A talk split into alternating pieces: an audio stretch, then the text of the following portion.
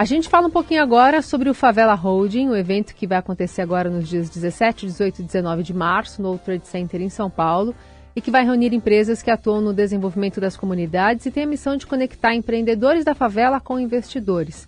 Para conversar conosco sobre o evento, o Celso Ataíde está conosco, fundador da Favela Holding, a única holding de favela do mundo e empreendedor 2022 pelo Fórum Econômico Mundial de Davos. Celso, bem-vindo. Muito obrigado. Um bom dia para você e para todos os ouvintes. Apresenta para a gente um pouquinho do panorama do que se espera na edição deste ano, até em comparação com o evento de 2022, que trouxe muita gente para esse papo. É, na verdade, a, a ideia da, da, desse evento, né, que é a, que é a Expo Favela 2023, é fazer justamente essa junção, esse match entre os empreendedores das favelas, que são muitos. As favelas elas hoje mobilizam 190 bilhões de reais por ano na economia. E, no entanto, esses empreendedores que fazem esse ecossistema da favela geral não são reconhecidos. E no ano passado, então, eu resolvi fazer, é, é juntar esses empreendedores, a produção é 100% da favela, mas a ideia não era que a gente fizesse, na verdade, apenas um encontro entre favelados. Era que a gente pudesse fazer um encontro entre a favela e o asfalto, porque eu entendo, e nós entendemos, que a única maneira da gente desenvolver esse país é na medida em que esses dois grupos se encontram, uma vez que a gente se relaciona de várias, de várias maneiras. Então, tem muitos, tem muitos investidores que às vezes pensam em desenvolver alguma ação com empreendedores de favela, mas eles não têm esse, essa proximidade, não tem essa aproximação. Então a gente fazer esse encontro é muito importante. Então a gente resolveu fazer no ano passado no World Trade Center, foram 31, 33 mil pessoas, é, é, 11 é, mil pessoas por dia no ano passado. O evento foi tão importante, foi tão expressivo, expressivo que a gente, esse ano a gente está fazendo em 20 estados é, é, é, da federação e mais uma final em dezembro, 1, 2 e 3, no, na Expo Center Norte, para mais ou menos 180 mil pessoas. Então, acho que esse é o resultado e é a prova de que favela é potência, não pode ser apenas associado com, com carência. E, Celso, desse trabalho todo que você está coordenando, você percebeu se os investidores de fora, né, do asfalto, digamos assim, perceberam esse potencial? É, isso reduziu fronteiras? É, eu acho que na medida em que eu falo nesse momento com uma rádio, com a potência é, que é a rádio que eu estou falando nesse momento, eu acho que esse é o grande objetivo. Não é o, o evento em si, ele não vai ser a solução para essa diminuição. Eu acho que o desdobramento do que a gente está fazendo é, é, que vai ser isso. Eu, acho, eu entendo que a Eco Favela é um estopim, é um, é um é um start de um processo de massificação da ideia de que essas pessoas são potentes e essa percepção é, dos asfaltistas é preciso se ampliar. Porque todo mundo que mora no asfalto sabe que a favela é uma potência. Então, como é que você vê as empresas de telefonia, vai lá e faz programas de, de, de, de telefonias que caem no bolso daquelas pessoas. Né? Todo, todos os bancos é, querem fazer microcrédito para empreendedores da favela ou para os moradores é, as empresas de bebida, empresas de qualquer categoria, pensam em fazer produtos específicos, customizados para essas pessoas. Portanto, todo mundo sabe, na verdade, que existe um, uma quantidade de recursos ali. Não existe jovem na favela que não tenha seu celular, que não tenha seu WhatsApp, é, é, é, é que não esteja falando na, na, na, internet, portanto, também consumindo. Então, o que você pode não consumir é uma Mercedes conversível, mas quando você vai, quando você chama a pessoa, que moram ali de carente, não é verdade, elas são, têm baixa renda, que é diferente de ser carente. Se fosse uhum. carente, quando elas fossem no estado, elas, quando elas fossem no estádio de futebol, quando elas fossem no shopping center, elas teriam um desconto por serem carentes.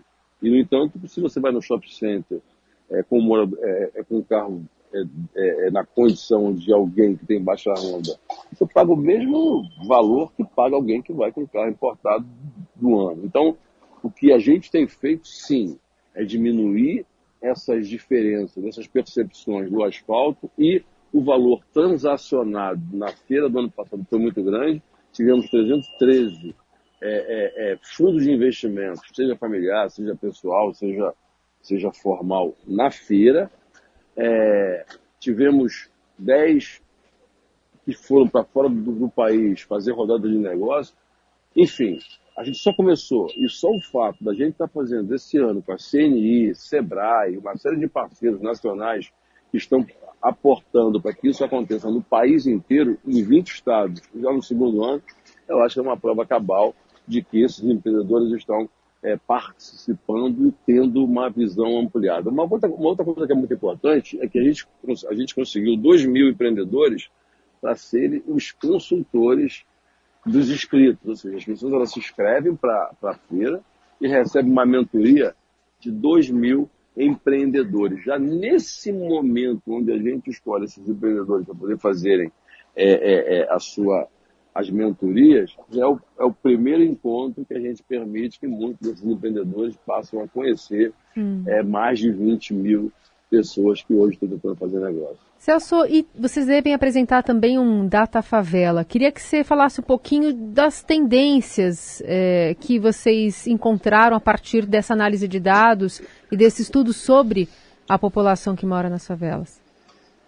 É, na verdade, a gente está falando, é, quem faz esse evento é a Favela Hold, que é uma hold de favela que hoje tem 25, 27 empresas, para você ter uma ideia, a gente tem esse, esse instituto de pesquisa, que é o Data Favela, a gente hoje distribui em favelas no país através do Favela Log, que é a lojas é, a gente distribui hoje a Amazon é, e uma série de empresas que a gente conecta com as favelas, a gente faz essa distribuição, como a Natura, por exemplo. Então são vários negócios que a gente tem que faz com que a gente vai desenvolvendo ações e permitindo que as pessoas das favelas não, não apenas consumam produtos, mas fazendo com que eles façam também é, gestão daquilo que eles consomem. Como, por exemplo, hoje nós temos 500 agências de viagens em favela, que é um projeto chamado Vai Voando, e a, a nossa parceira é a, a, é, é a Flytour, e agora a Bifly é a nossa parceira, que fazem a, a conexão com a CAN, com a Gol, uhum. é, com a Azul.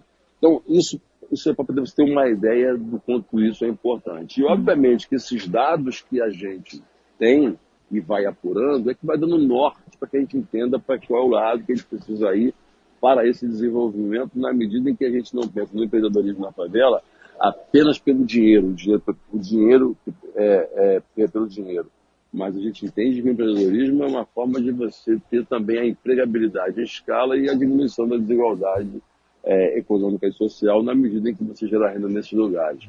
A gente hoje percebe que a gente, nessa pesquisa, ela, ela mostra para nós que é, 27% das mulheres solos querem empreender ainda esse ano, o que faz com que a gente precise, na verdade, abrir linha de crédito para elas. Uhum. Mas mais do que abrir linha de crédito para elas, a gente precisa, na verdade, ter uma educação financeira é, racional, porque se você não educa as pessoas para elas terem, na verdade, gestão, você só vai endividar essas pessoas. Sim. Então, como é que você constrói isso? Nesse momento, nós, nós, nós lançamos no ano passado, a partir da feira, uma escola de negócio com a Fundação Dom Cabral. Então, a Favela Hold e a Fundação Dom Cabral montaram uma escola de negócio da favela. Porque você sabe que a favela não fala stakeholder, network, match, é, aqui, nem, nem a expressão é, empreender a favela usa. A gente se fala, aqui eu me viro, aqui eu faço meu, os meus corres, é. meus pulos. Então, então, na medida em que a gente também apura melhor a nossa forma de expressão, a gente também, na verdade, está mais próximo dos empreendedores que efetivamente querem investir, mas querem ter alguma percepção de que haverá uma entrega. Então, a gente descobre nessa, nessa pesquisa, por exemplo, que a, a favela de Heliópolis ela é maior do que 83% das cidades brasileiras. Quando você olha para. Se você hoje é, é, é pensar se nas favelas como um país, como um Estado brasileiro, 17 milhões de pessoas, seria o quarto Estado da federação em população e economicamente. Quando você olha quantas favelas produzem e quanto elas é, é, é, é, consome, isso equivale ao consumo do Paraguai e a Bolívia somados. Então, na verdade, se você pergunta para alguma empresa se ela quer fazer um plano de expansão para o Paraguai ou para a Bolívia, ela diz que quer. Uhum. Mas ela não conseguiu ainda, na verdade, desenvolver ações concretas de negócio dentro desses territórios. Na medida em que você consegue evoluir o, o empreendedorismo das favelas, Sim. você acaba levando o desenvolvimento para esse território. Sensacional. Bom, esse é o Celso Ataíde, CEO da Favela Holding, idealizador do Expo Favela Innovation, trazendo para a gente esses detalhes do evento que ocorre logo mais. Celso, obrigada, viu? Bom evento para vocês. Eu, eu, que agradeço, espero que as pessoas compareçam e que a gente tenha lá, na verdade, 50% de pessoas da favela e 50% das pessoas do asfalto, porque o que a gente quer é isso, esse grande encontro e para que essas pessoas possam, na verdade, se comunicar cada vez mais. Muito obrigado.